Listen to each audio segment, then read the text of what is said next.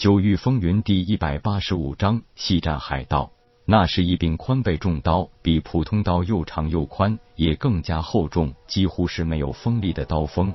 像这种无锋重刀，使用的人都是更加注重力道的打击，钝器的杀伤力会让敌人更加痛苦。一刀下去，不是一刀两断的迅速了结，而是骨断筋折的持久痛楚。一交手，铁牛也立即发现。对手竟然也是雷属性灵力，而且是一个杀戮之气极重的人，修为更是比自己更加凝实。这样的对手立即激起了铁牛的无边战意，而且这也是十分难得的机会。夜空说的没错，两人刚刚突破灵海境中期不足三个月，正是需要一个旗鼓相当的对手来稳固境界，以便更好的迎接下一次突破。那不单是对修为的稳固。更是对武技的进一步磨练。此时有一个生死相搏的对手来进行一战，那绝对是提升战力的最佳手段。看着二当家被眼前黑大哥纠缠住，几个海盗喽啰一声吆喝，一拥而上。可是让他们怎么也想不明白，他们根本无法欺进夜空。以夜空为中心，一个半径两丈的半球水雾状气罩将两人完全罩在其中。任凭他们刀剑相加，还是拳打脚踢，根本破不开气罩的防御。用声波做载体，以音律来制敌，这种事情他们也是个别人偶尔听说过，但是从来没见过可以用琴音施展出有形的水雾状防御罩。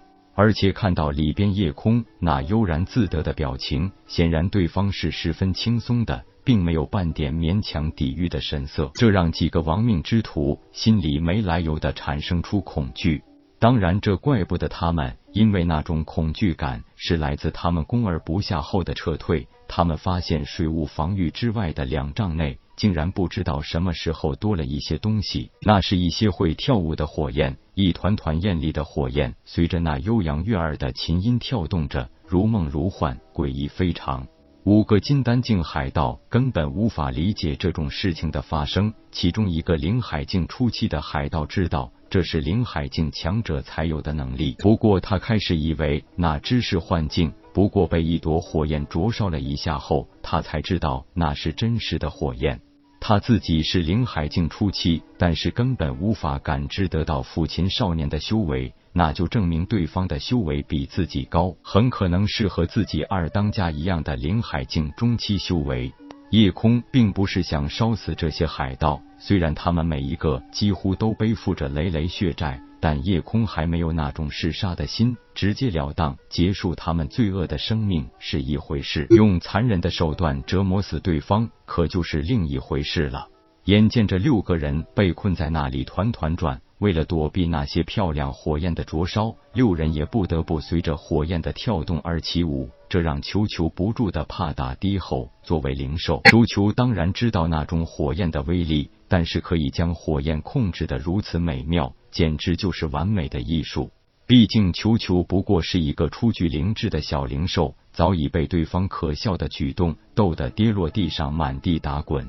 另一边，铁牛与二当家一战。果然是棋逢对手，将遇良才，一时间难分上下。每一枪，每一刀都夹杂着雷鸣一般的轰轰响声，那是纯粹的雷属性力量的完美展现。雷属性力量是四种属性中最暴力的能量，几乎每一个拥有雷属性灵脉的武者，都同时拥有最原始的对力量的狂热。而几乎所有雷属性武技也都是战意滔天的完全攻击性武技，最好的防御是进攻，这是最能诠释雷属性武者或武技的。铁牛在境界上比海盗二当家低一些，但是无边战意的气势弥补了这一点不足，加上铁牛那种越战越勇的战神性情，越是打下去，二当家越是心惊。他怎么也想不到。一个十六七岁的少年竟然可以有如此的战斗力，这一点与他的装束很相符。只有常年生活在猎杀环境中的人，才会有这种愈强更强的战斗意志。最让二当家疑惑的还是铁牛的境界，一个十六七岁的少年竟然可以达到灵海境中期的修为。就算是以前知道的那些所谓的世家天才，也没听说过有这等天赋的。二当家果然是一个经验老道的强者，无数次的生死边缘徘徊，告诉他，面对强敌，稍微有一点畏惧和退缩之心，那么倒下的也就很可能是自己。几十年的修炼，怎么也不能比不上一个毛头小子啊！战斗力相差不多的情况下，最重要的就是看持久性，谁能坚持到最后，谁就是赢家。不过，让二当家奇怪的是，这个黑大个虽然战斗力极强，但是他发现黑大个除了滔天战意外，甚至感觉不到半点杀气。没有杀气而具备如此巨大的战斗意志之人，二当家可以说从来没有见过。球球已经被六个海盗的滑稽表情和动作逗得不行，在地上不断的打滚，小脸上还显露着非常人性化的笑意。